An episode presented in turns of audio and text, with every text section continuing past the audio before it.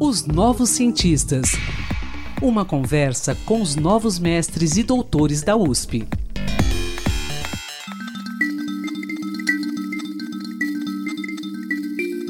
Bom dia, ouvintes da Rádio USP. Estamos iniciando a temporada 2023 do nosso podcast Os Novos Cientistas. E nossa conversa de hoje será com o cientista social Josué Lima Nóbrega Júnior.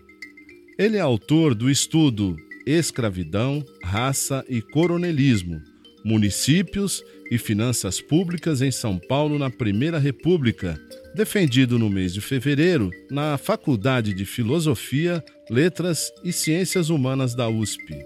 Sob a orientação do professor Paulo Ritti, Josué Lima analisou como a elite escravista da época manteve o seu poder junto às cidades paulistas, mesmo após a abolição da escravatura. Bom dia, Josué. É um prazer tê-lo aqui nos Novos Cientistas. Seja bem-vindo. E estamos começando essa temporada 2023 do nosso podcast. Tudo bem, Josué? Tudo bem. Bom dia, Quinto. Bom dia aos ouvintes. É um grande prazer falar com o público da, da universidade, onde eu fiz graduação, mestrado e agora o doutorado. Legal. Josué, seu estudo compreendeu o período da Primeira República, entre 1888, que foi o ano da abolição, e 1930. Quais foram os impactos da abolição para as elites que eram sustentadas pelo trabalho escravo? Olha, os impactos foram diversos, né? Teve um impacto, o primeiro impacto que a gente pode analisar, que eu analisei, é o impacto econômico, né? Você tinha uma dependência dessa mão de obra, da exploração dessa mão de obra da população africana e da população afro-brasileira que foi escravizada no período. Mas eu busco na tese analisar um outro impacto, que é o impacto político. Eu tento analisar como o fim é, da escravidão e como esses interesses em torno da escravidão tiveram impacto sobre o governo, tiveram impacto sobre a forma como a, os locais foram governados. Bom, Josué, agora eu quero que você conte para a gente como é que você realizou sua pesquisa. É, na minha pesquisa eu busquei entender é, primeiro as cidades ou as localidades, no caso os municípios, onde você tinha um maior, uma maior exploração desse trabalho escravizado. Quer dizer, onde é, as fazendas ou os municípios que tinham muito mais escravos do que outros, né? E fazendo uma comparação ou fazendo uma análise quantitativa para saber se existiria, se existiria uma diferença entre essas cidades onde se tinha muita escravidão e as cidades onde você tinha bem menos exploração do trabalho escravo, usando os documentos da época, os censos, a, a, as informações de todos os municípios paulistas, as informações da imprensa. Então, eu juntei um conjunto muito grande de dados para tentar analisar como isso se deu da forma política, né? Como a escravidão, instituição que a gente chama de da organização da exploração do trabalho é, da população, como esse tipo de exploração influenciou a política posterior, usando todas essas, essas informações. Entendi, Josué. Bom, e durante a nossa conversa prévia, né, nós conversamos aí sobre o seu trabalho, e você me falou um fato que foi o seguinte, que a elite paulista resistiu ao final da escravidão e queria seguir o modelo norte-americano. Fala para o nosso ouvinte sobre isso, Josué. É, esse é um fato importante da história de São Paulo, né? É, São Paulo, é, se a gente, é, para o ouvinte lembrar, dependia muito da produção de café durante esse período da transição do Império para a República. A gente, o Estado passa a ser um, um Estado que utilizava é, muita mão de obra da população escrava, é, inclusive importando de outros lugares do Brasil para, para, é, para, para o cultivo de café aqui, aqui no nosso estado. O que aconteceu foi que esse, essa dependência da mão de obra da população escravizada fez com que a elite paulista se tornasse bastante conservadora em termos do escravismo. Então, eu comparo com o modelo norte-americano porque os Estados Unidos tem uma diferença entre o que foi o norte dos Estados Unidos e o que foi o sul. O sul dos Estados Unidos é, era muito mais dependente da, do trabalho da população escravizada e, e, e dessa forma eles, a, a, a, elite política do Sul foi muito mais conservadora, né, em termos da libertação do, do, da população que havia sido escravizada nos Estados Unidos. E São Paulo é, é, seguiu um, um modelo parecido, quer dizer, a elite paulista queria manter a escravidão por mais tempo com relação ao restante do Brasil. A elite paulista é, fazia questão de, de ser contra as leis que flexibilizavam a exploração do trabalho da população escravizada. Então, por exemplo, a, o lobby paulista contra a lei do ventre livre, que libertava as crianças a partir de determinada idade.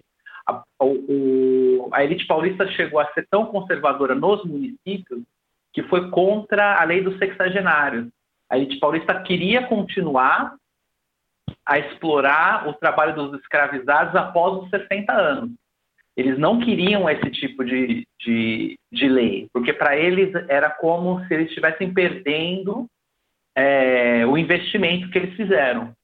Então, é, é, eu não digo, é óbvio que São Paulo teve um movimento abolicionista, você teve uma outra parte é, da elite que, que, vamos dizer assim, teve posições um pouco mais avançadas para a época, mas quando a elite municipal, que é o que eu, que eu estudo, né, a elite de dentro dos principais municípios é, do Estado, é bastante conservadora com relação a, a todos esses posicionamentos.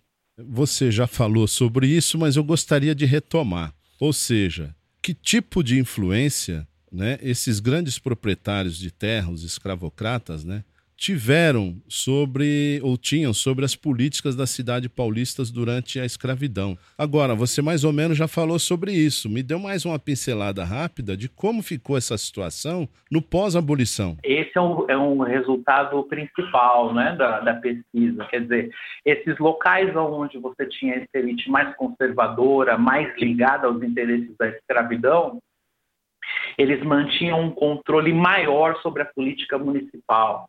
Então, eles tinham muito mais, eles tinham uma tendência maior, por exemplo, a usar finanças do município para benefício próprio. Então, o que a gente geralmente imagina é que uma parte do, do dinheiro da cidade, do orçamento público, pode ser usado de maneira é, mais geral para a população ou mesmo que de forma elitista, né, você tem um, um processo onde você vai começa a expandir serviços para a cidade como um todo. E nos locais onde você tinha mais escravidão, isso não acontecia de forma tão, tão, tão constante. Quer dizer, eram municípios onde se gastava muito mais em obras, em processos que tinham a ver com a própria elite escravocrata. Então, o grande efeito político que eu consegui observar dos municípios que exploraram mais o trabalho da população escravizada, que eles se tornaram tanto tão conservadores do ponto de vista político, mas eles também se tornaram conservadores do ponto de vista financeiro, né? Eles tomaram conta do, do orçamento municipal para, para benefício próprio. Bom, a gente pode considerar o Josué, que começa então aí o que você chama de coronelismo paulista? Sim, sim. O coronelismo ele já vem de antes, Quinto. Então, assim, é, você já tem um fenômeno que é o controle do voto das pessoas, né? É, que veio de antes. O que, o que na verdade, eu estou observando é um desdobramento desse coronelismo, quer dizer, um coronelismo é, mais radical. É como se o coronelismo não fosse uma coisa única, mas um, uma coisa que fosse um coronelismo talvez mais leve em comparação com um coronelismo mais forte, um coronelismo mais radical. Quer dizer, era como se a gente pensasse que é só, é só a gente imaginar né, como é a cabeça de alguém que comanda uma fazenda e que tem que usar todo o tempo formas de violência, formas de, de exploração com seus trabalhadores. Que tipo de político saía dali? Né? Então, a partir desse pensamento, dessa intuição, a gente imagina que esse político também, é, quando ele pensava na administração local, ele tinha uma tendência muito mais conservadora, muito mais é, violenta até, né, em termos do controle da população local. Josué, eu quero agradecer pela sua participação aqui nos Novos Cientistas e parabéns pelo seu estudo. Ah, muito obrigado, Quinto, muito obrigado. Pesquisador da Universidade de São Paulo. Se você quiser falar sobre seu estudo, sua pesquisa, envie-nos um e-mail para ouvinte.usp.br. Um bom dia a todos e até a próxima edição do nosso podcast Os Novos Cientistas. Pesquisas e inovações. Uma conversa com os novos mestres e doutores da USP, os novos cientistas.